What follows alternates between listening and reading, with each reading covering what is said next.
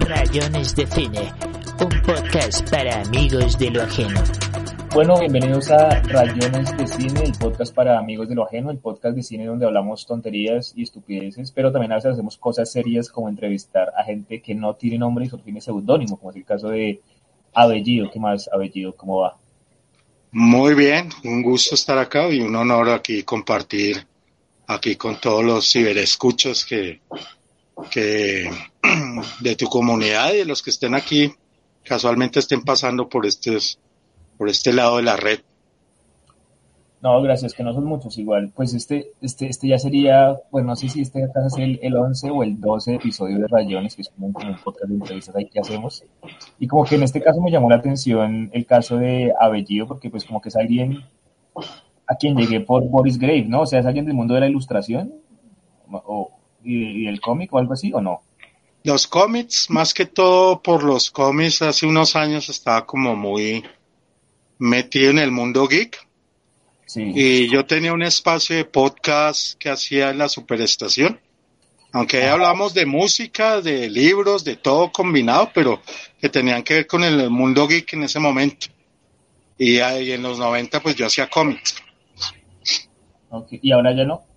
No, los cómics son muy desgastantes en tiempo y digámoslo, digámoslo que fue una escuela para mí, fue como una plataforma para empezar a conocer otras otras índoles del grado de la ilustración y eso. Fue un bonito puente. Aunque hoy en día yo sigo coleccionando, sigo comprando cómics, ¿no? Y sigo leyendo cómics, pero ya, ya es poco lo que me, ya como en el modo profesional es poco lo que me, lo que me, lo que me ata a ese, a ese hobby que tenía muy presente en los 90. Y La pasión por el fan footage, ¿cómo?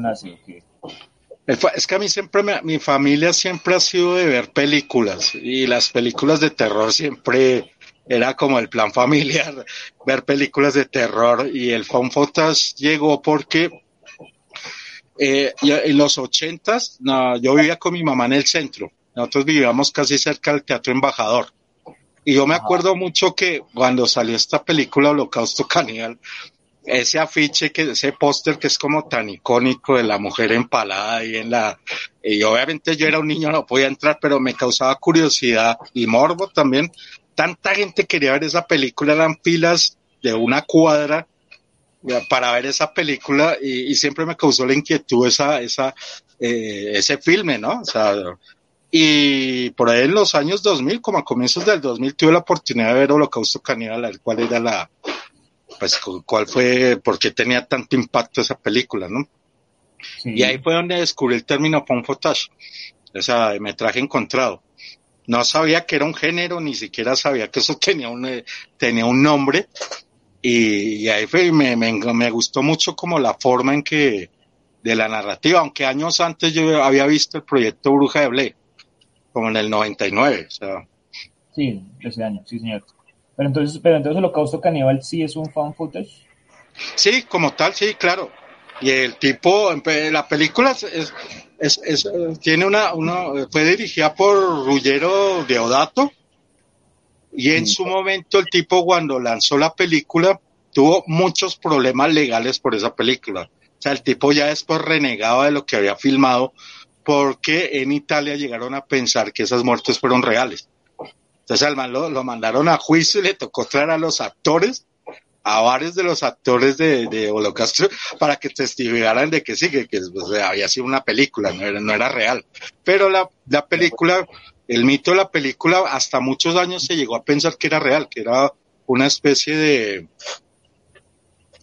como de, de películas NAFA ahí que habían encontrado ahí. Lo único real de Holocausto Caníbal fue que ahí en la película se presenta la muerte de varios animales, una tortuga y unos miquitos, yo no me acuerdo bien. Y a raíz de esa película es que todas las películas posteriores sale, cuando hay animales de por medio, sale el letrerito de que ningún animal fue, eh, fue expuesto a violencia, ni se mató, ni nada de eso, a raíz de esa película. Pero Ruggero de Bato tuvo problemas de, de todo. O sea, el tipo hoy en día, re, no sé si está vivo, pero el tipo ya después renegó de lo que había hecho. Se arrepintió de haber hecho esa película. Sí, obvio. Dago García debería hacer algo parecido, pero no, sigue muy, muy orgulloso. Pero eh, lo que pasa es que, entonces, porque si ambas son, es que, bueno, no sé, como que siento que la academia está dudando entre si darle el honor de ser la, el primer fan footage a Holocausto Caníbal o al proyecto de la bruja de Blair, porque ambos digamos que tienen una voluntad similar, pero creo que una película es más purista que la otra, ¿no? Porque Holocausto Caníbal empieza como un falso documental o como un documental. la, la película la vendieron como algo real, porque yo me acuerdo que la publicidad de la película que en Colombia se aseguraba que eso era real, o sea, en ningún momento decían que era una película, sino que fue basado en hechos reales. Lo que pasó con el proyecto de la Bruja Obrera es que la campaña publicitaria que le hicieron a esa película, porque, o sea, fue una campaña publicitaria en el sentido de que quisieron creer que verdaderamente unas, unos jóvenes se habían perdido, y, y, una de las premisas del phone footage siempre es que es unas películas que encuentran en algún sitio y siempre dan a entender de que pasó algo escabroso y que es el único testimonio que queda de ese de esos sucesos, ¿no? Con el proyecto de la bruja de fue que en una recién incipiente internet, estamos hablando de los noventas, que el internet era con la línea de teléfono, se hizo una campaña de búsqueda de esos de, esos tres estudiantes. Entonces cuando salió la película, eh, mucha gente fue a verla porque pensaban eh, que, que había sido algo real. A diferencia de, de Holocausto Caníbal, pues Holocausto Caníbal en el momento que salió no tenía, no, no había internet, no había este, eso, no había ese, ese elemento tecnológico que hacía que la, la película se exponenciara hacia muchas personas o que se dieran a conocer a muchas personas. Aquí Holocausto Caníbal llegó dos años después de que la habían filmado en Italia, o sea, que la habían presentado en Italia. Porque se rodó acá también, ¿cierto? Se rodó sí, se rodó Leticia. Leticia, ya pues. Qué chévere, ¿no? Se rodó en Amazonas Leticia, se, se, rodó esa película. Lo único real de la película es la muerte de los animalitos, porque el director sí no, no tuvo mayor reparo en, en matar dos una tortuga, creo que la matan y tal, y la, la filmó ahí como, y, y, eso también fue motivo de protesta también en, pues que ya empezaba el movimiento animalista en, en, en Europa y en Estados Unidos. La película fue vetada en Italia, en Inglaterra, creo que en Suecia también, en Estados Unidos, algunas partes de Estados Unidos la, la vetaron. Acá en Sudamérica, pues eso valía cinco, casi la pusieron como, como una novedad.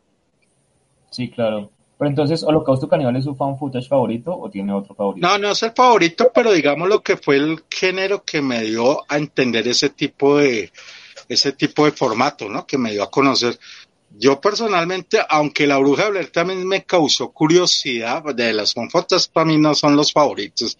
Yo puedo decir que hay una película japonesa que se llama Narebeto.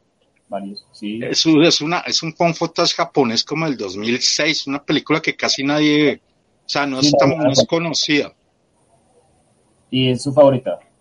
Oh, es una genialidad el director de esa película, o sea, es una, es una cosa absurda. También hay otra que es del 2000, como el 2008, que se llama Buscando a Megan, Megan Missing, peliculota, pero esta, tras, o sea, si antes el metraje encontrara con cámaras de, de cine, que las se van a encontrar en algún lugar, con Megan Missing es todo es por el celular, Megan por cámaras de seguridad, por las webcams de los celulares, o sea, una genialidad, o sea, y, y, es de las películas que tiene los finales más aterradores que usted puede ver en una película. O sea, yo le puedo decir que un padre de familia se ve esa película, se lo juro que no vuelve a dejar a los hijos en internet, no los vuelve a dejar conectar ni nada. Es una película que tiene, o sea, son como lo, tiene dos escenas que duran cada escena como dos segundos y usted ya queda, queda choqueado, o sea, es, una, y es algo, y lo más, lo que da más terror a esa película es que es algo que puede llegar a pasar. Vea, pues voy a verla, voy a verla porque sí, no la De Megan Missing. Megan is Missing. Sí, sí en IMDb le dan apenas 4.6, pero bueno, también hay, hay, a veces IMDb hace unas clasificaciones que, que arruin, le arruinan la experiencia de algunas personas de, de, acceder a ciertas películas y esta se ve buena. Michael. Pero, pero mira que Megan, lo que pasa con el phone footage es que eso sí es algo que no es de todo mundo porque hay gente que no le gusta ese formato. Claro. O sea, no le gusta el formato de la cámara, que parece que la cámara estuviera borracha, dando vueltas por todo, y hay gente que no le gusta eso, y ahorita, y estas películas, lo clave de estas películas es el sonido. Es tú prestarle atención a lo que están narrando para entender qué carajos es lo que está pasando.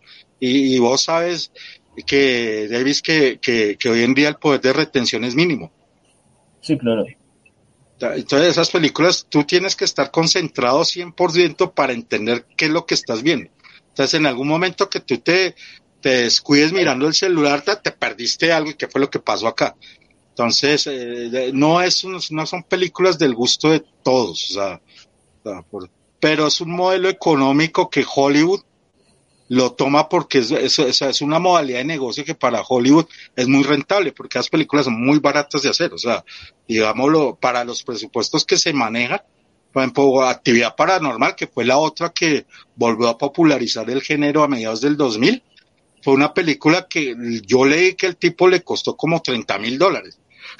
Y la película recaudó 80 millones de dólares. Lo mismo pasó con el proyecto de Bruja Blair.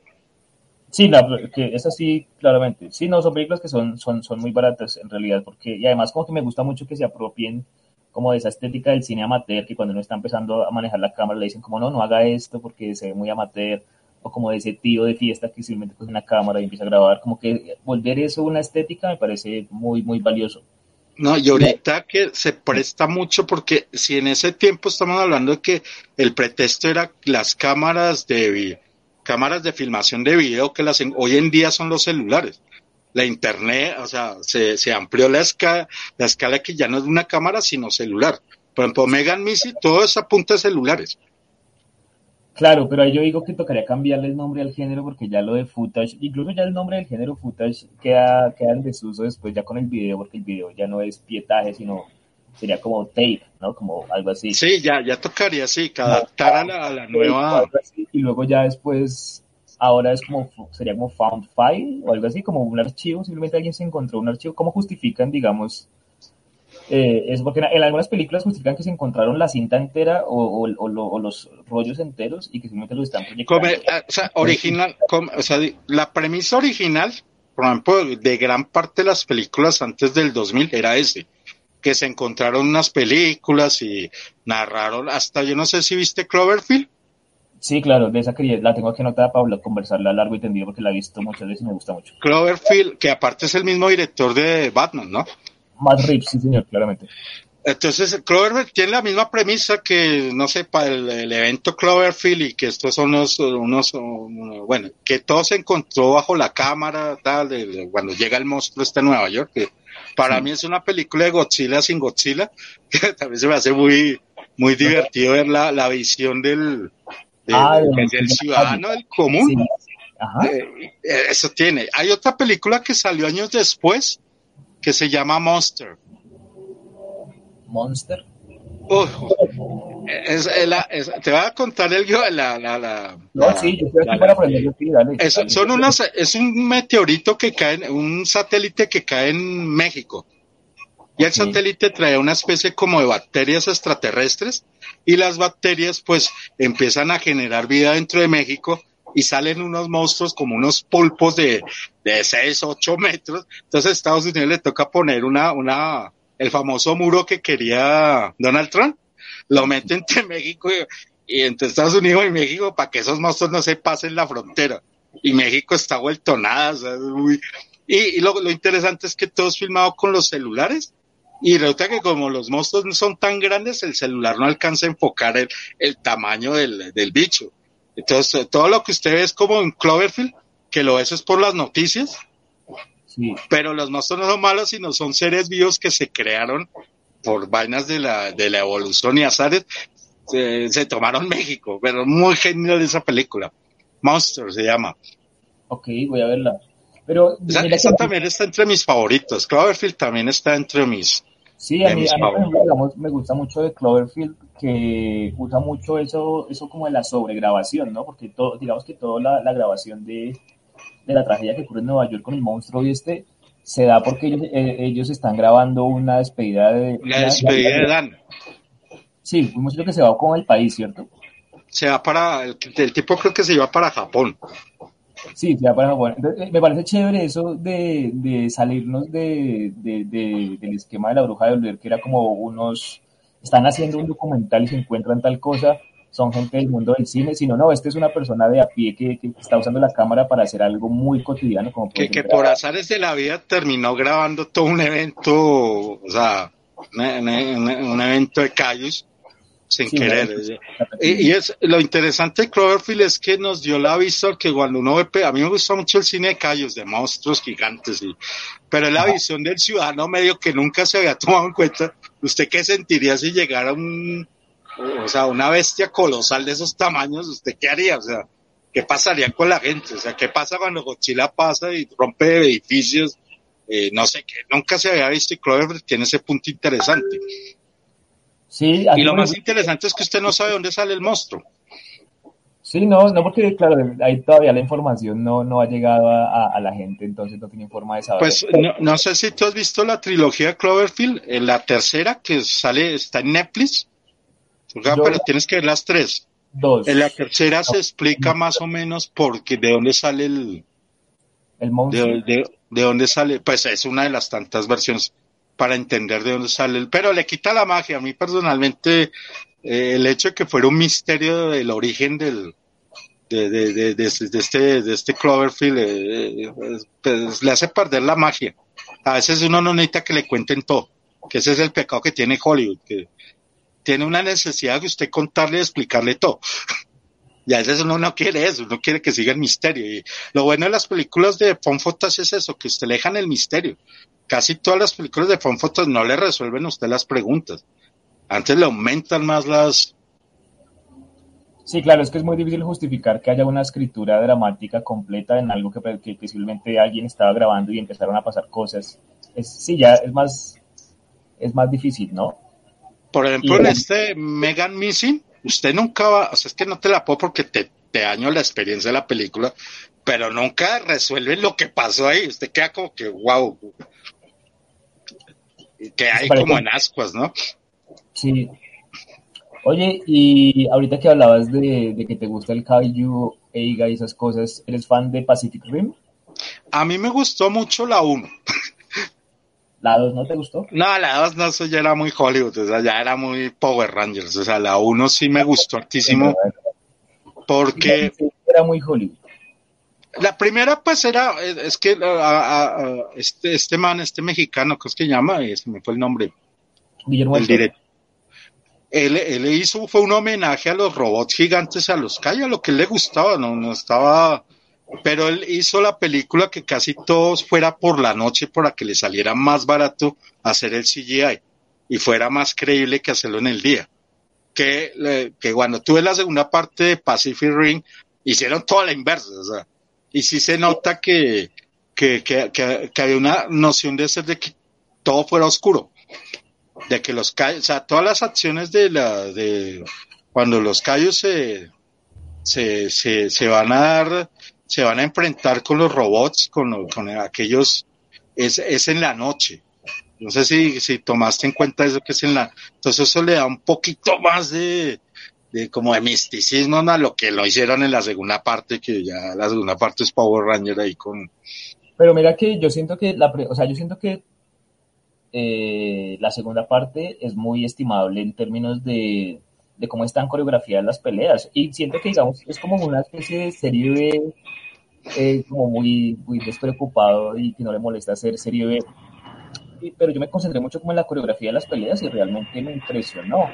Y luego viendo el director, este man es, es Drew Goddard, que es el mismo que hizo Cabin. No, que uno, muy, muy, muy poderoso.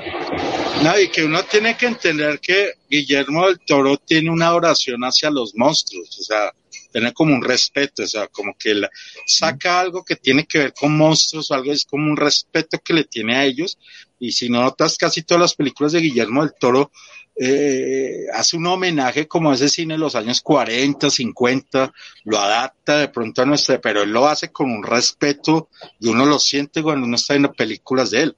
Cuando tuve la segunda de Pacific Ring, pues, no, o sea, como te digo, es divertida, no es que yo no puedo llegar a decir que la película sea mala, pero se nota que no tenía que, no, no, no había ese respeto que se tenía hacia los hacia los monstruos. Hacia los monstruos, sí, o sea, era como carne cañón ahí, o sea, No, nada, y aparte que yo no sé si el director lo hizo de apuesta, pero no, pero es que tú no la has visto la 2, ¿no?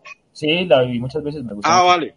Pues que matan casi todos los personajes de la primera, o sea, la, la- o sea, que a mí me molestó mucho la muerte del oriental, que se me hizo un personaje clave ahí, Ah, y muere de sí. la forma más pendeja que yo decía, eh, era para haber muerto más heroicamente, o sea, o Sí, sea, sí. o sea, No, sí, en términos de guion y todo eso es, es, es patética, porque incluso el, el científico este, que en la 1 es el que salva todo porque se crea, crea, eh, descubre lo de la conexión eh, neuronal y demás, luego termina convertido en un villano ahí de, como de caricatura. Sí, eso también es terrible. Sí, Pero que si uno le da una oportunidad y se concentra en, en- en- como en estudiar cinéticamente cómo están coreografiadas esas secuencias de acción, pues hay secuencias de acción bien hechas. Bueno, en fin, es una opinión personal ya. Eh, hay, hay otra cosa que se me olvidó comentarte. El Phone Footage también se evolucionó en otra ana que se llama Monocomentary, que es como un documental. O sea, parte producción, parte Phone Footage, y van narrando lo que pasa. Estilo así como el, no sé si es el cuarto, quinto reino, que es con Mija Jojovic, Ajá. que es de extraterrestres, que la vieja va narrando ahí, ¿no? que es mitad documental, mitad... Entonces, hay uno que es muy bueno, que se llama, es que el nombre es complicado y me da pena por mi inglés, se llama The Poughkeepsie Text. Una vaina así rarísima. Y es, son una, la, la, la, la película empieza en, en el FBI, les, les están enseñando unas películas a, a unos estudiantes del FBI y les dicen que estas fueron unas cintas que fueron encontradas de un asesino en serie que hasta el momento no la han encontrado. Entonces uno empieza a ver la visión de, de las, de las, de la, de, de, la- de lo que filmaba el ladrón, el ladrón no, sino el asesino en serie, matando a las, a la, a las, a las, a las que él secuestraba. Eso es una, qué peliculota, pero es una vaina que sale súper rayado esa vaina porque nunca lo encuentran y tú sabes que en Estados Unidos hay muchos asesinos en serie, o sea, es otra cosa Claro. que posiblemente pudo pasar.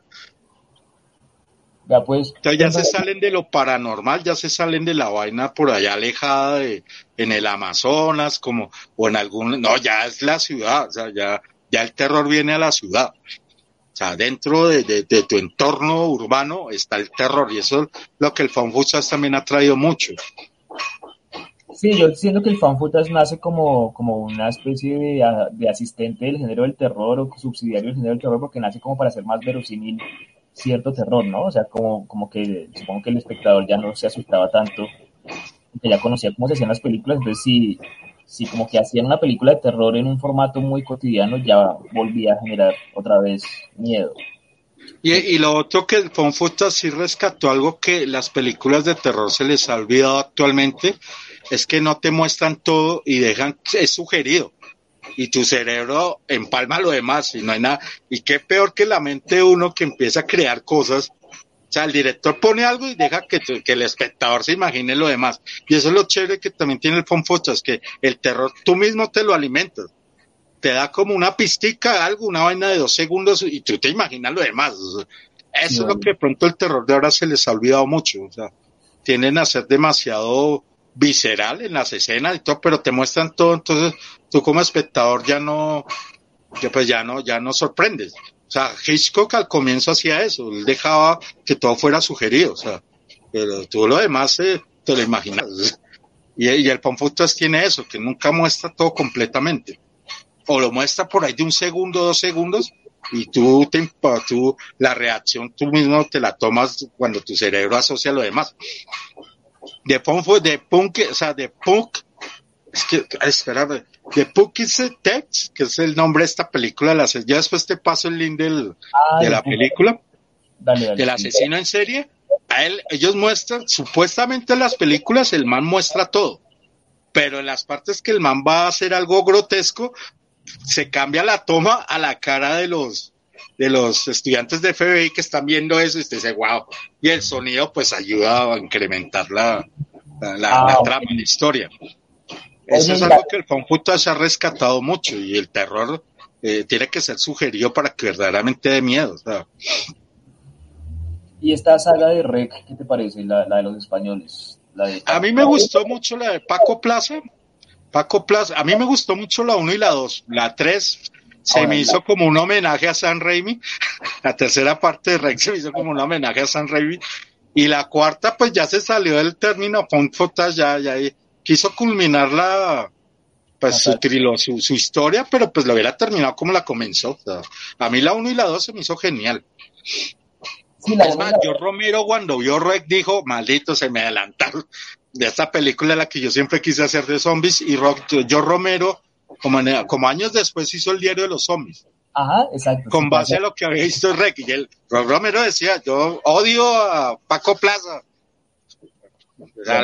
Bueno, no lo odio, lo dijo en broma, pero, pero decía que se le que hizo algo genial con los zombies, aunque estos zombies son más de origen como demoníaco, no es tanto de origen como, como científico, sino más o menos como de origen tiene un origen diabólico, esos más que zombies son como poseídos, o sea, pero le cambió también la, la, línea. Sí, obvio, hacer, hacer un, hacer un fan de zombies fue una innovación completa de, de ellos dos, de Jaume Balagueró y de Paco Plaza, y además que también siento que tienen el título perfecto para una película fan footage, que es Rec, ¿no? es el título perfecto para una película fan footage, y casi todos los demás títulos, aunque son atractivos y demás, están muy por debajo de, del más preciso de todos, que es Rec. Hay una que se llama Chronicle, ¿tú la viste? Chronicle, que es de George ¿Qué, ¿Qué tal te pareció Chronicle?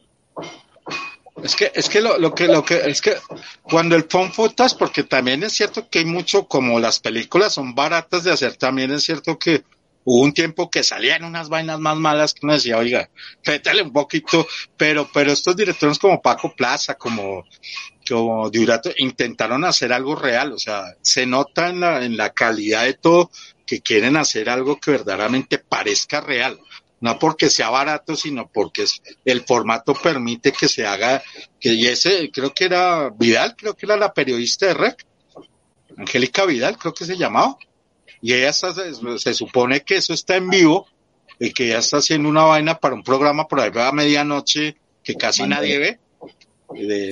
Entonces la premisa ya es un noticiero, ya no es un metraje encontrado, sino es un noticiero ahí, un, un programa de medianoche estilo City TV, el patio y la abeja termina metida en una, eso es lo chévere, o sea, también es importante el guion, porque si, como toda película normal, si no hay un bien guion que sustente eso, pues eh, cualquier película, ya no solo con fotos, sino películas convencionales se caen. La, la, ventaja que tienen las películas de fotos es que manejan con un presupuesto tan mínimo, a veces unas historias tan como tan impactantes porque no, no, no sé si a vos qué te pareció la de actividad paranormal, por lo menos la uno, que fue la que empezó toda esa saga. Pues siento que digamos, el, como que todo estaba fundamentado, o sea, como que la, la audiencia estaba muy, muy encaminada a ver la película porque había un jumpscare que, que, que era súper aterrador como hacia el final, ¿no? Y por eso la gente le, gustó mucho. Y también porque a pesar de que, de que, de que ya se había hecho la bruja de Bolivia, se habían hecho otras, eh, la gente de alguna manera creía que lo de la Tierra Normal era cierto, ¿no? O sea, como que a pesar de que ya había más información, la gente tenía esa sospecha de que podía llegar a ser, a ser cierto porque pues había muy pocas películas fan footage hasta el momento, pero sí, a, mí la uno me, me, me gustó, ya luego no seguí viendo el resto porque ya me parecía Sí, era como sacarle dinero a la franquicia. Uno siente eso cuando esas partes de demás, pero ¿sabes qué es lo bueno que también tiene actividad paranormal? Que cuando tuve las primeras fan footage eran como en sitios alejados. La Bruja Blair es un bosque, Holocausto Caníbal por allá, ah, por allá en el Amazonas. El, esta actividad te trajo el terror a la casa. Claro, eso está A tu casa, y en una casa vieja después lo puedes traer al apartamento, porque ese, ese, ese vecindario donde pasa actividad normal es un vecindario viejo, es ahí explican que son casas nuevas, que no llevan mucho de, de, de, haber sido construidas, entonces te trae el terror al, a tu hogar. Y es, y, sino que yo he pensado que el footage no es para ver en cine, el footage es para verlo en la casa. No, no sé, a mí me ha pasado que yo visto películas de footage en cine, y sí, pero uno sale, sale al centro comercial y ya se pierde la magia pero si tú te quedas en la casa, te, queda el, terror ahí todavía, todavía hay vigente en, la habitación o donde la estés viendo. Yo vi Actividad Paranormal ocho meses antes de que saliera en cine. Yo la vi fue por internet. Y Actividad Paranormal tenía un final diferente. Que cuando la vi en cine, me cambiaron el final. O sea, porque en el, final original de Actividad Paranormal, la vieja muere. Ok. La vieja queda como, la vieja mata al esposo y la vieja queda como en trance. Entonces, como a las 5 de la mañana llega la policía y la policía sube. Entonces la vieja como que despierta del trance y tiene un cuchillo en la mano y el esposo por ahí como que lo mató. Y la vieja se va hacia los policías, pero la vieja está en shock. Y los policías le dicen, deténgase, deténgase. Y bueno, vamos, la, la encendieron a bala y, la, y matan a la vieja. En el final ya de cine, pues ya cambia todo porque la vieja queda, pues la vieja desaparece, bota el, creo que el, esposo lo bota contra la cámara y la vieja desaparece. Pero en, la, en, la, en el final original, yo creo que en ese momento ellos todavía no pensaban en hacer plata, entonces dijeron, vamos a hacer solo esta, y creo que después como que dijeron, esto puede rendir más dinero, porque no sé si sabes que esta película la vio Steven Spielberg y él fue el que puso plata, no para la película, que la película valió nada, pero él hizo que la película la distribuyeran muchos teatros. Ah, re bien, le gustó mucho. Eso hizo que Actividad Paranormal tuviera la fama que tiene, o sea, y Steven Spielberg, pues yo creo que Steven Spielberg hace una llamada y a ese tipo le copia a mucha gente, y, pero hizo que mucho, yo no me acuerdo cuál es la, la casa productora de actividad paranormal, o sea, hizo Pues, que Zoom, ¿no? eh, muchos teatros vieran actividad paranormal. Y la idea de que la gente viendo actividad paranormal se asustara, que ese era el tráiler que uno veía actividad paranormal, era de gente en el cine viendo actividad paranormal. Entonces usted le dan más ganas de ir a ver esa película. La idea fue de Steven Spielberg. Así de mostrar gente en el, ci- en el cine Sí. reacción. Él decía, él fue, y él fue el que puso plata para la distribución de la película. Oye, ¿y esta saga de VHS qué te parece? Oye, a mí todas me han gustado. Bueno, mm, yo sé que va bajando la, el nivel de calidad, pero por ejemplo la que salió ahorita, VHS 1994, volvió al formato VHS de los 90.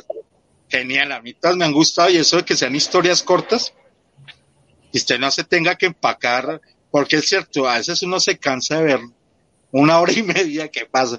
Y aquí son historias corticas de 10 minutos, 12 minutos, wow, eso es la locura. La última de 1994 tiene dos capítulos que usted dice, este man se fueron de desmadre haciendo eso.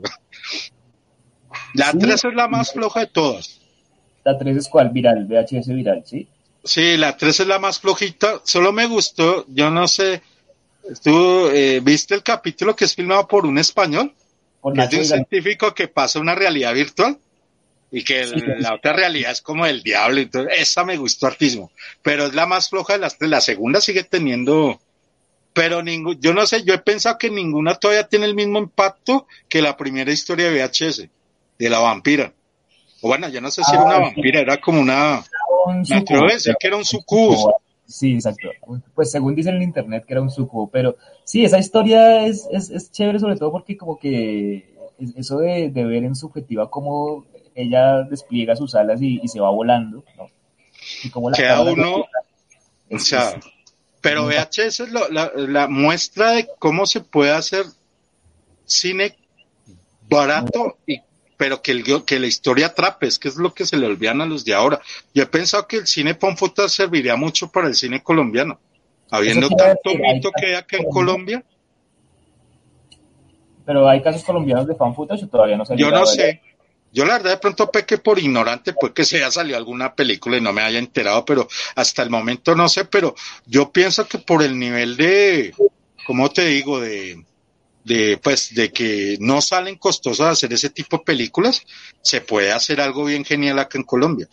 Aquí con toda esa mano de historias que hay, Pero tú sientes que el fan footage se tiene que anclar necesariamente al terror, porque hablas de historias hablando como del Moana y eso, ¿cierto? Como de hacer como... O, o de Pues lo que pasa es que el Pomputas, o sea, el terror siempre ha tenido algo que, que gusta mucho al público, ese morbo de ver algo. Obviamente se han hecho películas de Pomputas que no necesariamente son de terror. Por ejemplo, si su merced ve esta película Proyecto X, que era de una rumba, de una super, esos Pomputas es al 100%, o sea. Y es como comedia, ¿no? Y es como comedia también, entonces el Pomputas se presta para todo, o sea, literalmente se presta para todo. Y por ejemplo, aquí en Colombia, ¿qué, qué tipo de fan footage harías tú? O sea, como, ¿con qué tipo de historia? Pues es que yo siempre me imaginaba, por ejemplo, algunos tipos que quisieran investigar la leyenda del Moán. y se fuera por allá al río Magdalena y, y algún pueblo por ahí empieza a indicar que hay chicas que están desapareciendo y, o sea, ahí hay para partir. Sí, claro. O alguien que diga, no, nos vamos a ir al restaurante Poseto donde vino este man, el, el que hizo la masacre de Poseto, y allá se encuentren con algo aterrador o, o van investigando que de pronto, aquí hay ramificaciones, es más, o en los llanos que hay tantas historias de brujas, que tú, tú, a veces escuchas los soldados que les ha tocado hacer, les ha tocado prestar servicio, que están en contraguerrilla, tú escuchas cuentos de brujas, así que dan miedo, y ahí tienen para, ahí tienen para trabajar, o sea, lo que hay acá y lo que es, lo que vos decís es cierto, no todo el fanfutas es de terror, porque es metraje encontrado, no necesariamente tiene que ser de algo, de algo maléfico, ¿no?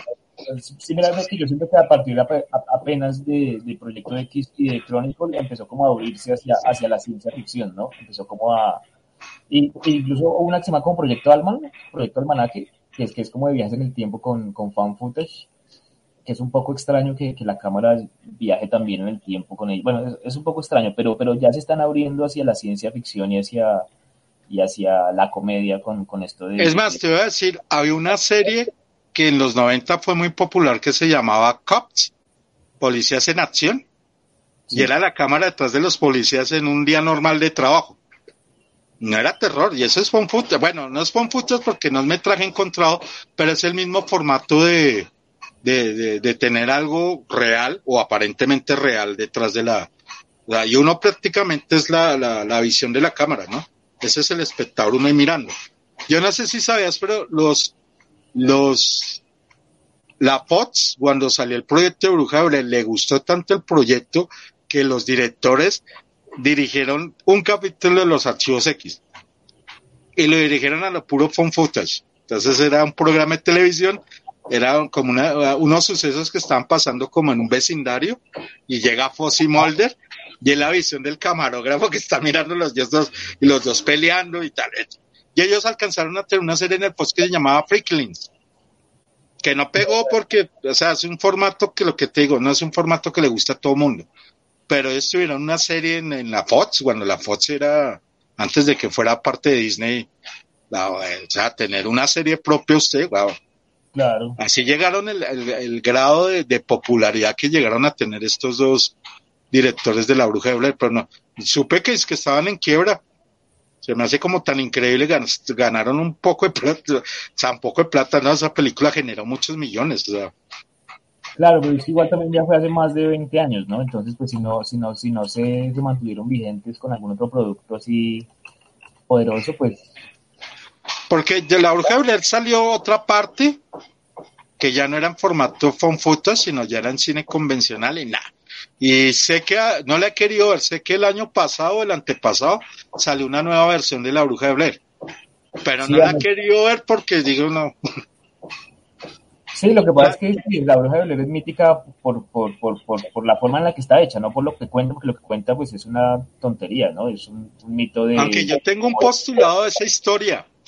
Aparentemente la historia se supone que los tres desaparecieron y se supone que hay una bruja que los estaba acechando, yo después volví a ver la, serie y a mí se me hizo que era que los dos manes querían que la vieja se muriera, La que queda.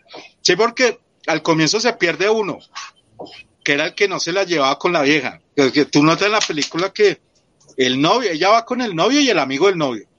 Y ella se la pasa como que tiene fricción con el amigo del novio. El primero que se pierde es el amigo del novio.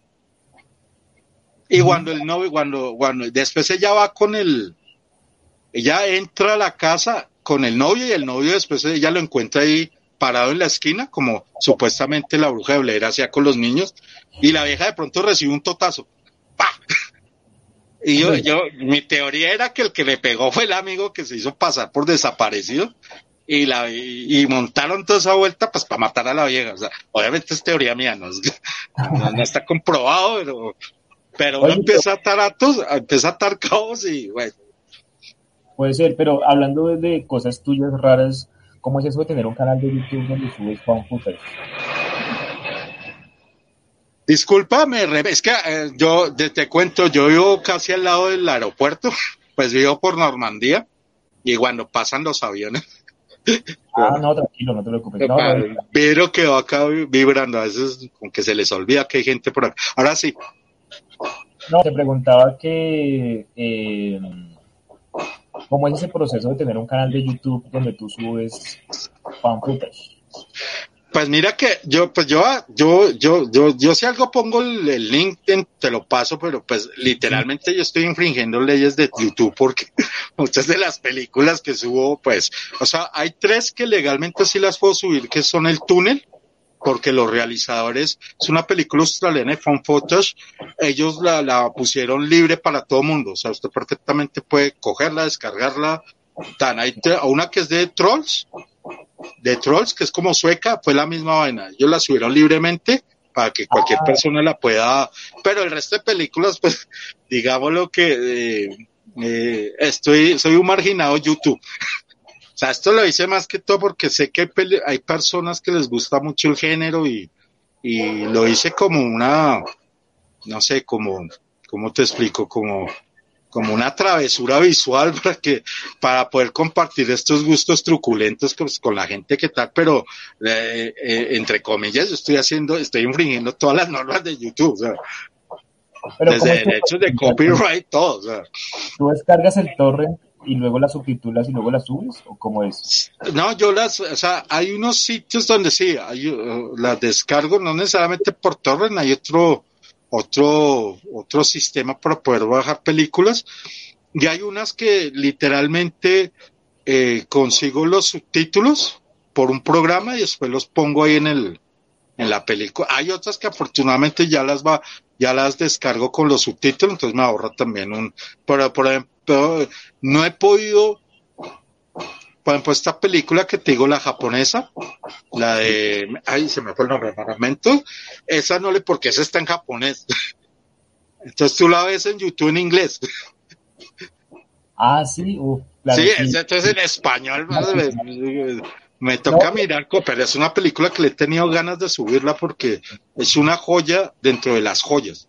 ¿Sabes por qué es una joya esta, esta película que te digo japonesa porque es una, de, empezando que el género japonés de terror no es de phone photos. Ya empezando por ahí, ya es una rareza, o sea, es una rareza entre la... Segundo, la película dura más de dos horas. Y tú sabes que una norma del phone footage es que no dure más de hora tanto. Dura dos horas y media la película, o sea, una, una barbaridad.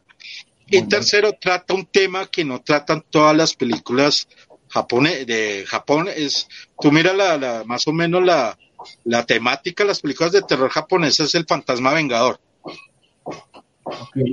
O una venganza o un, o un maleficio, pero siempre hay un fantasma vengador que termina asesinando a todos los protagonistas de la estilo El Aro, estilo eh, todas son, esta no, esta no habla de fantasmas, esta habla de demonios. Okay pero es la forma, el demonio como lo ven los, los orientales, igual sigue dando miedo, ¿no? Pero ellos tienen otra forma de ver los demonios. ¿Que es que más espiritual o que No, no, no, la película da miedo, o sea, pero te explico. Es un detective que es un detective que empieza a investigar un caso y empiezan a pasar muchos sucesos durante la película.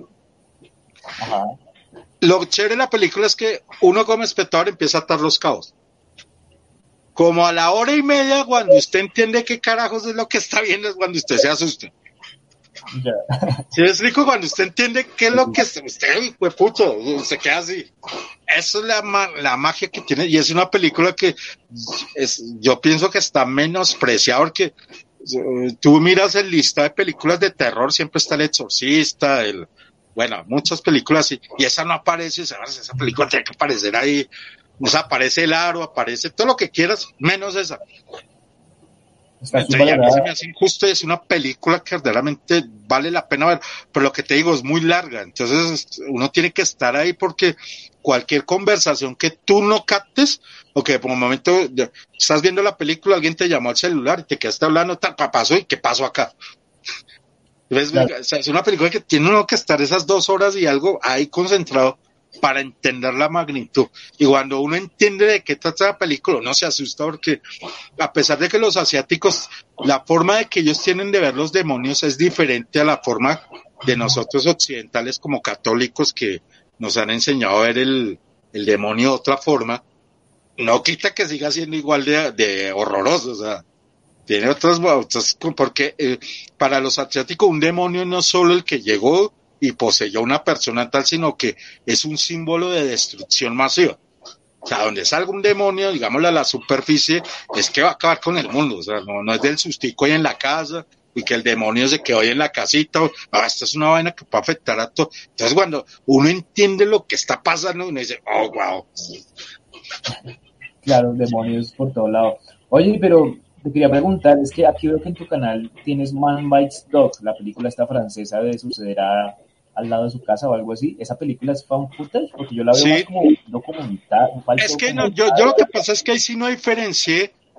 Yo, o sea, para mí el monocomentar es casi, es una derivación del found footage. Entonces yo, ahí va metido. Ah, sí, Yo sé que propiamente no es un found footage como tal, como decir, por ejemplo, la, la esta del Quinto Reino, la de Miga Jojovich, no, propiamente no es un phone footage, porque ahí hasta la misma actriz sale diciendo, soy la que está interpretando a la, a la, a la chica esta que fue víctima de todas las... Pero uno la mete en todo el género porque no hay forma de clasificar eso en otro género. Ok, pues sí, como que hay ya géneros muy mixtos, ¿no?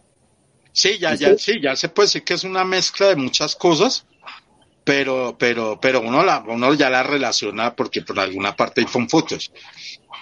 Hay otra película de ciencia ficción. Sí es terror, pero que se llama Apolo, Apolo, ¿cómo se llama? Apolo 12. Apolo 12, que es ambientada en los setentas. ¿Qué, ¿Qué pasa? ¿Por qué? ¿Qué, es? En la historia es, la premisa es, ¿por qué el hombre no volvió a la luna? y ahí en esa película explican por qué el hombre no volvió a la luna una, barbaridad porque esta le metieron ciencia ficción y se nota que le metieron un presupuesto para que eso sea creíble, ¿no? O sea, para que sea creíble que, porque la historia es de dos astronautas que están en la luna. Y o sea, ya se encuentra, cuando usted, wow, y ahí se nota que le metieron plata, porque Cloverfield fue, creo que fue, eh, fue, eh, fue, el presupuesto lo puso J.J. Abrams, es el productor de Cloverfield. Y, hasta el momento Cloverfield es la película más costosa de Phone Photos. Ah, claro, sí, sí, Porque él le metió un platica en efectos y siempre hay muy, o sea, usted manda a cerrar calles, eso no, eso vale plata. O sea, todo, tener, tener todo ese poco extras, eso vale un dinero pero debe ser de las películas de monstruos más baratas, ¿no? así como de monstruos gigantes más baratas. Ah, no, claro, sí, sí, ¿no? Si usted se pone a mirar, por ejemplo, por ejemplo, la última que salió Godzilla versus Kong costó un dineral, pues esta de, de Cloverfield no es nada, o sea. Nada comparado con eso. Oye, y esta de Troll Hunter, la, la sueca, esa sí, esa sí la vi y me gustó mucho en su momento. Como que... Es que mira lo que te digo, si tú la ves, no es tanto de terror es más como un complot del gobierno que no quiere que sepan que los trolls existen, pero la sola construcción de se me hizo genial, Sí, no, y además que estuvo bueno como que hicieran como que empezaron investigando unas muertes de osos o unos osos que aparecían eh, muertos y como casa furtiva, casi discriminada, y luego como que terminó siendo que eran eran osos que mataban para encubrir lo que hacían los trolls, ¿cierto? Y ese, sí, era una manera como para que el público, cuando aparecían animales muertos, le echaran la culpa a los osos. Exacto. Entonces, todo lo que te decía, toda la temática, sí, lo, lo que vos dices, no todas son de terror, porque esta de troll no es tanto de terror, puede ser como de acción, como de complot, porque hay un complot del gobierno con las redes eléctricas que era que formaban como un escudo para que los tronos se salieran de esa zona y, y entonces, entonces, el género, aunque se le está muy ligado al terror, pues ya se amplió otros, otros formatos. Este formato que yo te decía de, de los archivos X, era un formato con fotos de cámara así, la cámara siguiendo a los dos personajes, eh, con conversaciones que uno nunca había escuchado de, de, Mulder y Scully hablan unas cosas que, que en el programa real no lo hablaban. Entonces el, el, el, género evolucionó abismalmente. Claro que hace ya varios años que no han salido películas de Ponfotas, o sea, como que yo creo que un momento que como que se saturó y todos los, pues, no sé si fue de pronto por el COVID, o no sé, se, como que se, se, se, se, quedó quieto. Entonces vamos a ver qué va a salir ahorita. La última película de Ponfotas que yo vi fue del 2016, 2017, eso fue ya, ya hace como cinco años. No, pero la de VHS 94. Ah, bueno, VHS es la excepción. Entonces yo creo que ya después de ya después de, de, la cuarentena, pues me imagino que los nuevos tendrán mucho material para trabajar. O sea, habrán sacado ideas en esos dos años de encierro. Entonces de pronto vamos a ver cosas y VHS 94 pues volvieron a retomarla porque hoy en día cuando tuviste VHS la no, la penúltima que es la viral, ya metían la vaina en los celulares, el webcam y tal. En esta VHS 94 pues tienen que hacer honor al título, VHS volvamos al VH, la época que VH todo era, que eran los 90, los 80. Oye, y ya para ir finalizando, yo te quería preguntar qué opinas de esas películas que, que tienen, siento que tienen un escrito, fotos, pero no son puras, pero sí ocurren, por ejemplo, en el escritorio de un computador, como esta de Open Windows de Migalón. Mira que es que, yo te voy a decir, hay una película, no, no sé si, este, creo que está en mi canal, la subí, ya ni me acuerdo si la subí, se llama La Bahía. Entonces la bahía supuestamente es, una, es un virus que entró a un pueblo y el virus, eh, bueno, arrasó con todo el pueblo, es un virus, también es una película que entre comillas puede ser de algo que puede pasar. Y toda esa base de celulares, en ese tiempo era webcam, pero era como la que se llamaba este sistema de cuando, cuando no existía el, cuando no existía el, Ah, bueno, todos por webcam, cámaras de celular y cámaras de seguridad. Entonces yo pienso que esa es la evolución y crearon una historia de intriga, de, esas historias que tienen que ver con virus, de fin del mundo, de y la, supieron y, y, cancionan todo eso en una, en una misma línea argumental para sustentar eso. Entonces se me hace lo que vos dices, va al mismo. Que la evolución ahorita es eso, todos ahorita estamos conectados. Sé que hay una, en Francia hicieron una película a punta de celulares. No sé si eso viene a ser confutado. No sé si es de terror o, es algo. No, pero me refería, por ejemplo, a esta película que se llama Host, eh, huésped o algo así, que, que ocurre durante una llamada de Zoom, que no sé, que, que la, está en Netflix desde hace un tiempo y que solamente dura 50 minutos, que es lo que dura la llamada de Zoom gratuita, ¿no? Sí. Y, que es como una videollamada y hay como una cosa de posesiones y cosas así. De sí, es, creo que ahorita es, a mí pues literalmente te voy a decir, a mí la película la vi, no me mató tanto como hay una del 2014 que la premisa es la misma del mismo formato de cámara de, videollamada, pero esta tiene que ver con una vaina de unos tipos que empiezan a acosar a una vieja. Entonces la, vieja, la, vieja se mete a una website y recibe un archivo, un archivo viruciado y la vieja le empiezan a hackear el, el computador.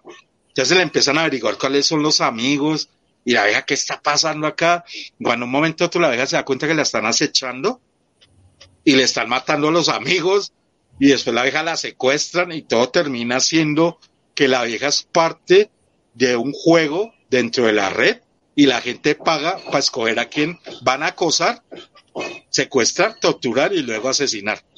La bestialidad. Yo cuando vi esta pensé que iba con lo mismo y cuando, ah, lo que no. Me dio más miedo lo primero porque era algo más real que puede pasar. Ya lo del otro, pues no, no sé, pero igual el formato. Eh, ¿Sabes qué no me gustó? Esa que tú me, me estabas anunciando. Lo que te digo, la gracia de, del Fonfotos es que uno no le muestren todo. Sí. Y yo vi en esta película varias escenas que, aunque le me quitaran el imaginario que fue lo que le pasó a ellos, pero igual la película tiene su, o sea, causa impacto y reacción. Bueno, pues yo creo que hay un personaje ahí dentro de la película que me, se mete la cabeza o la mano en una licuadora. Yo no sé cómo así, va, se mete ahí. Ah, entonces, no sé, es que hay, es que hay dos que son parecidas de videollamada. Una se llama como eliminar amigo y aquí hay dos partes y la otra sí es post, pero yo no sé si de pronto estaremos hablando de la misma o la que estaremos comiendo, pero bueno. Pero el es lo que te digo, de pronto ahorita después de cuarentena, no estoy, pues ya viniendo que salió VHS 94, vamos, vayamos a ver otras nuevas propuestas de películas, pero yo he pensado que estas películas no es para ver en cine. Esas películas son para ver en la casa, eh, que uno le quede el miedo ahí. Es que en el cine pierde el efecto tú ves la película en cine y sales y está el centro comercial, ves todo bonito, pero si tú te quedas en tu casa, tú te sigues quedando en tu casa y te queda el horror ahí en la, en la, habitación, ¿no? Como, como lo que te digo, yo me, yo cuando fui a ver actividad paranormal, yo la vi fue en mi casa solo, a medianoche. Yo no sabía, yo no sabía qué trataba la película, claro, a mí me quedó, yo me alcancé a paniquear y, me acuerdo que yo, yo tengo mi perro y me tocó traerme el perro ahí a la habitación y porque me quedó el miedo ahí, pero cuando tú lo ves en cine, pues tú sales del teatro, te vas a comer y ya se va el, se, se pierde la, la reacción del miedo. O sea, son películas que personalmente ahorita es para verte en la casa y ahorita pues con esos televisores tan grandes que ven, o sea, el efecto o los home theater, pues el efecto va a ser casi parecido, pero en tu caso no son películas de ver en cine, la verdad. Para mí pienso que se perdería mucho el efecto de, de documental. Por por Rec, si tú miras Rec, Rec se supone que es un noticiero. Sí, y la, la, Vidal, creo que la protagonista, está grabando un especial para un noticiero. Entonces no es lo mismo que tú te la das en tu televisor y dices, ah, así puede, puede, puede ser más sustentable.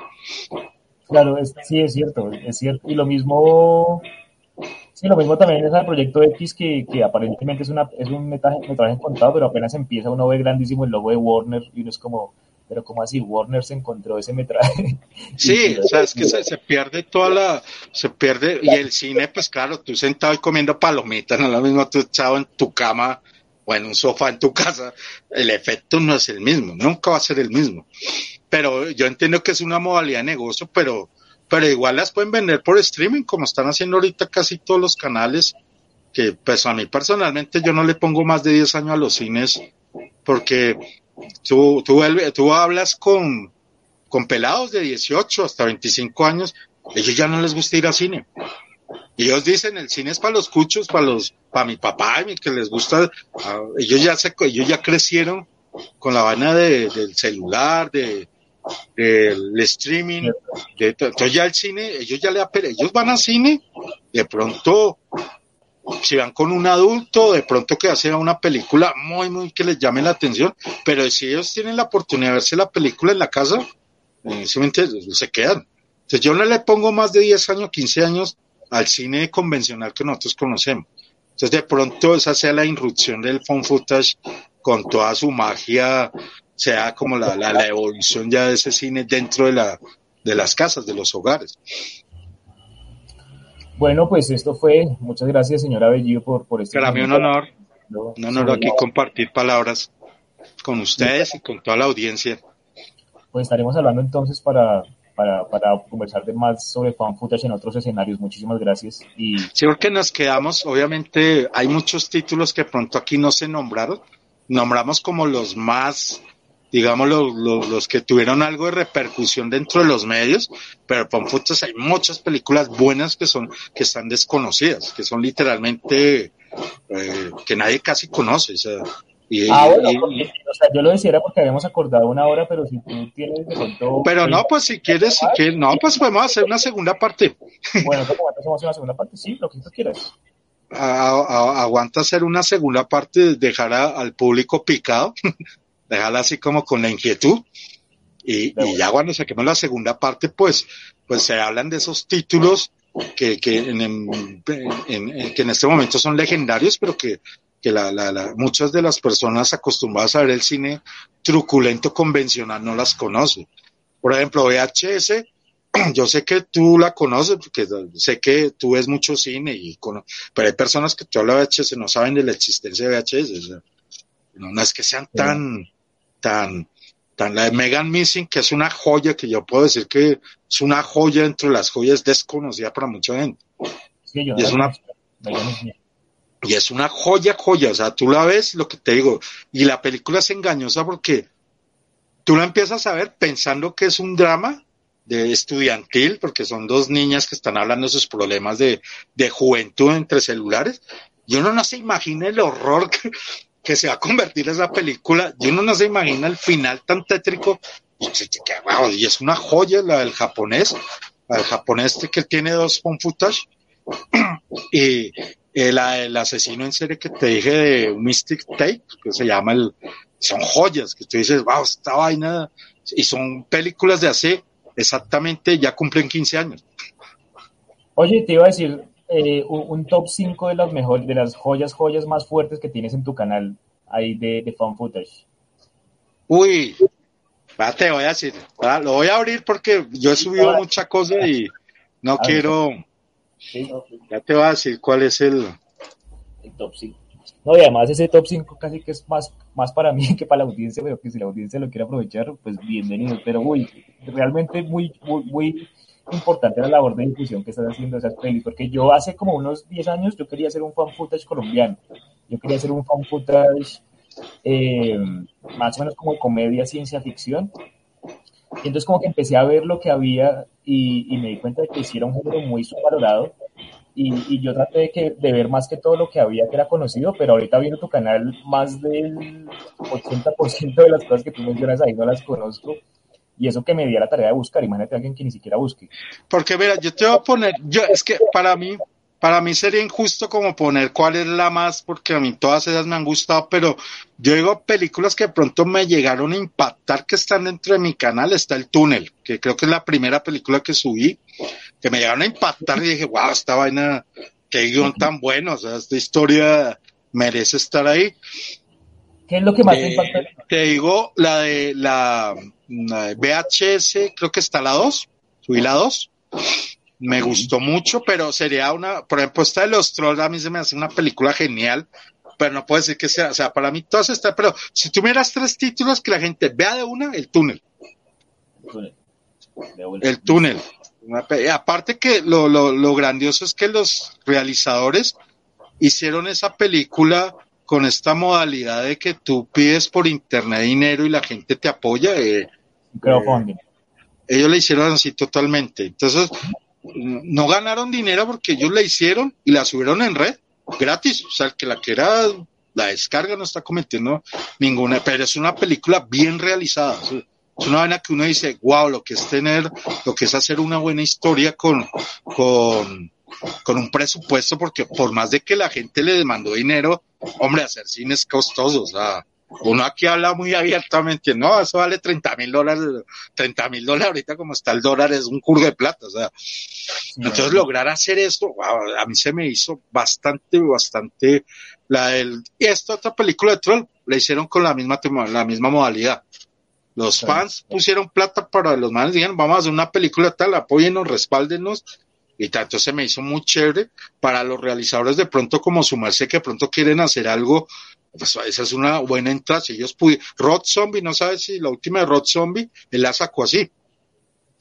La última de Rod Zombie, ¿cuál es, perdón? Es una de unos payasos ahí asesinos de los 70, como raro la, la, la, la, temática clichesuda setentera de Rod Zombie. Y el man, como el man no genera dinero, pues los estudios no le dieron la plata.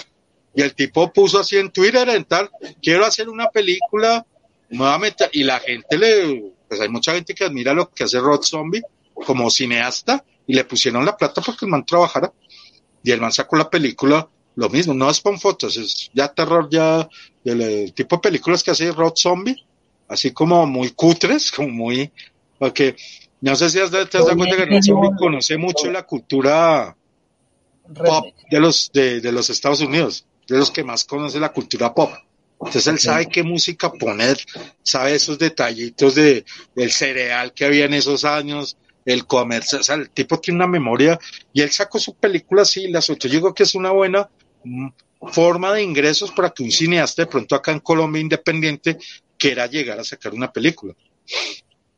Sí, pues voy a ver si, si, si, si, si me animo y, y le hago a ver si la gente apoya. O sería re lindo poder hacer esa película que llevo como 10 años tratando de hacerla y no la logro, pero vamos Y a es ver. si- más, es más, ahorita tú puedes hacer una película, si tienes bien craneada la idea, el guion y tal, la puedes sacar hasta con celulares, ni siquiera necesitas una cámara para playas de super nada, la puedes sacar con, con celulares, o sea, o sea, lo bueno de hoy en día es que es eso, sabes, tú miras por ejemplo TikTok, hay mucho tipo que están mandando historias dentro de las historias de Tik, de, sí, de TikTok, suben historias paranormales. Hay un tipo que yo sigo en TikTok, el man supuestamente está en un pueblo de una realidad virtual. Y todos los días el man sube algo. Hoy me siguen tantas personas, no encuentro a nadie. Y te sumergió en una historia ahí, dentro de TikTok, en un formato de un minuto. Sí, claro. O sea, yo qué genial este man, o sea, y cada, cada tanto el man sube y dice, estoy en este centro comercial, no hay nadie, y pone pistas, creo que encontré un sobreviviente, y te está narrando una vaina a de TikTok, te llega, wow, fantástico, entonces, mira todo lo que puede hacer ahorita, tener un buen, tener es como la buena idea, así que yo te va a pasar, ya fuera de cámaras, te paso uno de, otra, de otras personas que están haciendo lo mismo, creando historias paralelas en formatos no convencionales como TikTok o Instagram. Como historias de Instagram. Sí, de hecho sí, porque me acuerdo, muchas gracias, porque me acuerdo también que un, un episodio de, de Atlanta, la serie esa de televisión de comedia, como que todos lo narraban a historias de, de Instagram, ¿no? Como que el man había tenido así como una especie de hangover, como una especie de, de, guayabo que no se acordaba, y a las historias de Instagram, como que recuperaba todo lo que había hecho el día anterior, y, y de alguna manera era fan footage también. Eso, Sí, porque por ejemplo en Instagram, yo sé, es que yo a veces consigo gente rara, ¿verdad? A mí un amigo me pasó el link de un man que él sube historias, y es una vaina rarísima, porque es como una realidad alternativa en los ochentas, y es de una gente que, o sea, supuestamente a usted se le aparecen unos espíritus, pero son parecidos a usted. Entonces el, el noticiero saca los, los comerciales. Si ve a alguien parecido a su imagen, no se le acerque. Espere que llame al departamento de entidades, no sé qué, y quédese ahí quieto. O sea, y si ve que le está, o sea, una, y lo va metiendo en esa historia de, de horror, dice, wow, qué genial, y apunta historias de Instagram. O sea, que lo más, no más. Entonces eso se expande que de pronto creativos como su merced o guionistas o otro tipo de personas puedan hacer un proyecto así sin que tengan que gastarse, o, o sea, obviamente eso va a valer dinero, porque igual el tiempo vale, pero no se van a gastar mil millones de pesos o, o 500 haciendo algo y pueden conseguirse el presupuesto para, para, para desarrollar eso. La, la vaina es que tenga muy bien sustentado para que la gente, o sea, cuando su merced muestra el proyecto, obviamente no lo muestra todo para que no lo copie, pero dice, quiero hacer una película con base a esto, y alguien va a salir de benefactor y va, le van botando dinero o algo. Bueno, Eso ojalá, Estaría muy bueno, estaría muy bueno. No, Bueno. que Colombia ya necesita, porque estoy mamado de ver comedias culas en cine. o sea, el cine se estancó en eso. bro.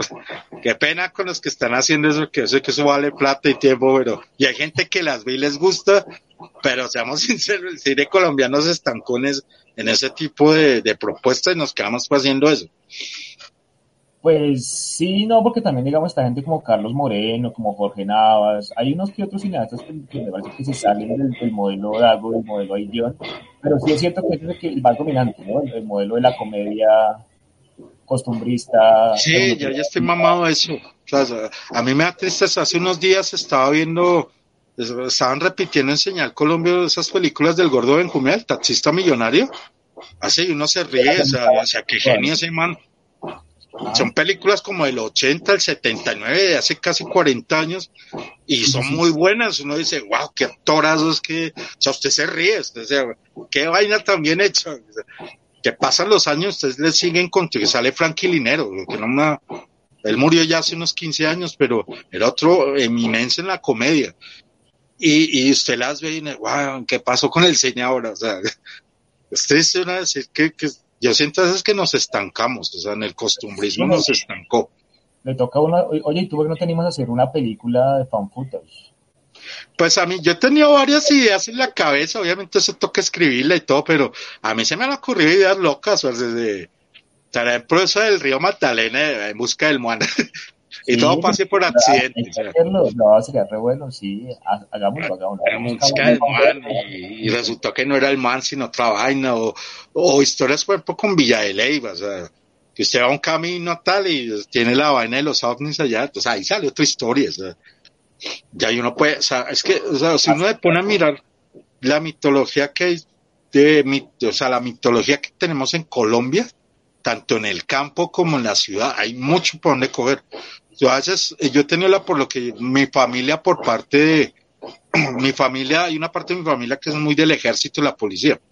Entonces una vez se pone a escuchar ellos hablando de cuando están en la selva y cuentan unas historias aterradoras de brujas, de brujas, o sea, y se lo juran con, lo juran así ante su mamá, ante el nombre de, nos, que les pasó eso.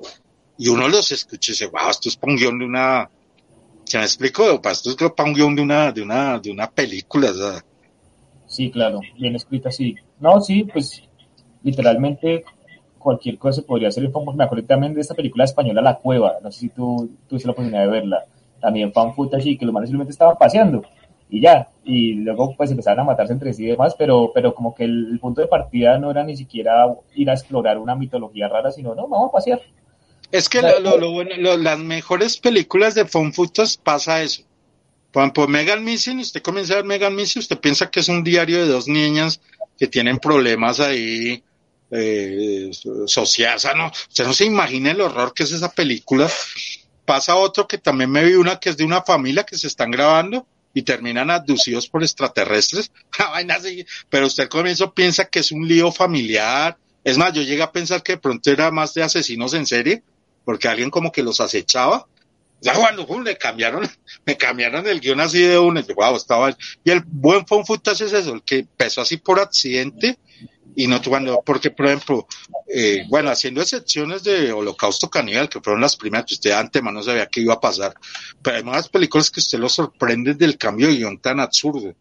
Yo vi una de Ponfutas que era de unos, de una familia, y, tienen dos niños, y resulta que los dos niños, entre comillas, son un par de psicópatas, Una cosa, o sea, malos, y, pero yo pensé que la película iba más por el lado de que pronto los niños estaban poseídos o alguna vaina, no, que los dos chinos eran, o sea, eran futuros asesinos en serie esos dos peladitos.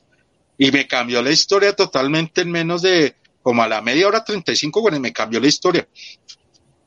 Entonces esos cambios de, de, de guion, de, de, estructura de historia, es lo que también tiene el Fonfutas que de pronto el cine convencional no se, no se atreve a hacer. O sea, y, y, y, da un respiro entre el género, porque ya ahorita todo se está, o si no son remakes o reinterpretaciones o precuelas, parece como si ya no existieran guionistas, o sea, los vamos a quedar en lo mismo. Yo estoy mamado de películas de superhéroes, o sea, me gustan y todo, voy al cine y las veo, pero ya digo, no hay más, o sea. Sí, es cierto, ya sí hay como una ausencia de creatividad y como interesa de retar al público también, ¿no? Como que los, los productores ya saben que el público está enganchado con esto, entonces le dan más de eso en vez de retarlo con otra cosa.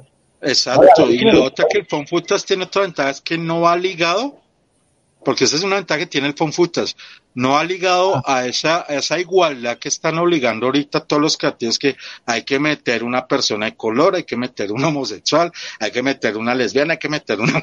Entonces le obligan a usted que si hace una película actual tiene que meter esos elementos porque usted pasa una película si no, esto pasó hace 20 años y hace 20 años no pasa esa vuelta. Sale. Eh, eh, lo libra de esa, de esa, de esa qué? Como esa dependencia del cómo se estén manejando los medios. Sí, exacto. No, y además que es lo que hablemos de cine de superhéroes porque eh, como que la primera película de Spider-Man, de este nuevo Spider-Man de, Tom Holland, empieza como un fan footage, ¿no? Empieza como, como ah, sí el man grabó todo lo que pasó de, en Civil War, de su pelea con, con, el Capitán América y con esa gente, y grabó lo que pasó en adelante, y, está ahí como esos cortes así. pues por lo que ahorita, es, pues lo que te digo, ahorita es la vaina del, streaming en, en directo. Ta, Pues si tú miras Kigas, Kigas al comienzo, el mamá le dan la paliza, hay unos pelados que están en un restaurante y lo están grabando. Ah, y ellos lo suben a YouTube Sí, claro. Está, Igual está escrito desde el guion de Millar, ¿no? Eh, ese, esa, esa de Mar Millar, que es otro, Entonces el Fonfutas da la posibilidad de tú saliste por la galleta de muchos convencionalismos que ahorita están, que están obligando al cine convencional a hacer cosas que ya, hombre, que a mí, es que uno dice esto y uno suena como racista, como homofóbico, pero no es obligación usted en una historia tener a una persona de color. Si su puta historia hay tres personas, ¿por qué tiene que meter más? Sí, claro. Entonces el cine convencional está muy, muy metido ahorita eso, o sea, no sé si viste esta, que fue un fracaso, la de Cabo Vivo en Netflix. Que, Ah, pues, Sí, horrible. visualmente estaba chévere, o sea, visualmente me gustó, pero cambiaron ciertos personajes al gusto de, de las minorías que, porque si no se le da gusto a las minorías, parce, qué problema tan, Sí, entonces, eso es lo que, entonces el Fonfutas a ti te libra de cualquier cosa, porque tú dices, no, yo, la, la película es en mi casa, en mi casa habían seis personas y solo estaban ellos. No tienes que explicar nada más, no tienes que decir, no, nada, ni tienes, ni tienes que decir, no, es que no, nada, estaba con seis y pasó toda esta, toda esta mano de situaciones, eso es lo que te libra el Fonfutas. también ayuda mucho a la actuación, ¿no? Es decir, a- le aporta mucho naturalismo a la actuación porque uno le puede decir a los actores que improvisen y que, y que más o menos digan, o sea, no tienen que, no tiene que ser como guion de hierro donde tienen que recitar los parlamentos exactamente, sino como que en aras de la naturalidad ellos pueden meter ahí palabras, eh, frases, ideas, refrasear cosas que el guion está planteado de otra manera, pero, pero si flu- fluye más natural ahí, pues Y que no porque- necesitas contratar a un actor reconocido, porque la idea del Fonfutas es que se supone que, que- o, sea, no te- o sea, que eso libra mucho un estudio de tener que pagar un salario a un actor reconocido. Se supone que el Fonfutas es un metraje o algo que se encontró gente del común. Tú no necesitas tener, puede- nadie famoso. Eso es lo que ¿Hay- se me hace más genial. famoso en algún fan footage norteamericano? No, ¿cierto? Nunca. No, no ha habido. Ah, bueno, uno puede decir, por ejemplo, el quinto reino, si es el quinto reino, la de Migajo Joyce, que sale Ah, Migajo, pero ella misma sale diciendo, estoy interpretando a una señora que le pasaron unas situaciones, o sea, pero, pero me gustó mucho el man cómo construyó la historia, porque el tipo se sabe que sabía, se sabe mucho de phone footage, porque hizo todo en formato phone footage, pero el man aclaró, esta nena está interpretando a Tan. De Sí, o- entonces mezcla imágenes reales de lo que sí le pasó a la vieja cuando la entrevistaron y todo, con vainas de que se, se supone que es la, la interpretación o están asimilando. Entonces al man se le perdona porque él desde el comienzo lo dice. Ok, se le perdona. Y no quita que la película sea mala, que es lo mejor. Pero son casos excepcionales. Usted la verdad, si quiere un fan footage, yo, yo no voy a meter un man famoso ahorita que sea famoso en redes, porque no, ya le pierde credibilidad toda la, a todo el proyecto. O sea, Exacto, se daña De todo, una. todo. Oye, ahí lo único que sería sería jugar con la- una campaña de publicidad estilo lo que hicieron los de la Bruja de Blair, que hay que aprenderles a ellos. O sea, era una campaña por lo menos seis no, no seis meses antes de que su merced sepa que ya va a acabarla y empezar con ese bombardeo de, de cosas para crearle la inquietud a la gente. Eso Sí. sí sería lo, lo único, el resto. Hacer como fake news o algo así. Sí, algo sobre la pandemia y eso aguantaría resto. Es que ahorita hay muchas historias de pandemia que se puede, por ejemplo, perso- yo digo, yo estoy hablando así, botando ideas, pero no sé, de pronto alguien que se volvió paranoico dentro de su, de su casa y empieza a ver a todo el mundo como enemigo, entonces cuando el tipo le toca salir, cómo, cómo empieza el man, y de pronto el man sufre algo de esquizofrenia, ya se imagina a la gente como monstruos ahí que están ahí, o sea, eso- eso da para mucho, o el que se quedó en la casa y la casa tiene fantasmas, que no puede salir que hay cuarentena, o sea, lo que hay es para jugar con eso, Sí, toca deshacer. Yo por ahí hice un corto de fan footage, lo tengo que mostrar a, a ver, a ver qué opina el especialista del fan footage. Está en YouTube. Y, y el Fonfutas también juega con la vaina psicológica, porque si tú analizas, mucho de las acciones del Fonfutas dentro juegan con la psicología de uno, con los miedos de uno. Ok. Eso, Sí, entonces, ahí lo que tienes es material para, para hacer. Sí, no, pues estamos hablando fuera de cámara y, y, te cuento más sobre el proyecto y, y me, me anima mucho a hacerlo saber que hay gente que también está sí, enferma por el footage, como yo. Mucho más que yo, porque tú estás re enfermo por el footage. No, no, no, yo veo, mira, yo te lo voy a decir así, yo el footage, yo veo, yo veo cine convencional, o sea, es más, ahorita estaba viendo una, o sea, ahorita no me va a creer, estoy buscando una película que vi hace 30 años de un libro favorito que se llama Juan Salvador Gaviota. Y yo sé que hay una película de Juan Salvador Gaviota que es de los finales de los setentas, comienzos de los ochentas, y es algo que no tiene nada que ver con terror, no tiene que ver con nada. Entonces, sumarse, un placer. Creo que nos extendimos horario. Se nos fue el plus, pero qué gusto. Qué gusto bien. de pronto la segunda parte.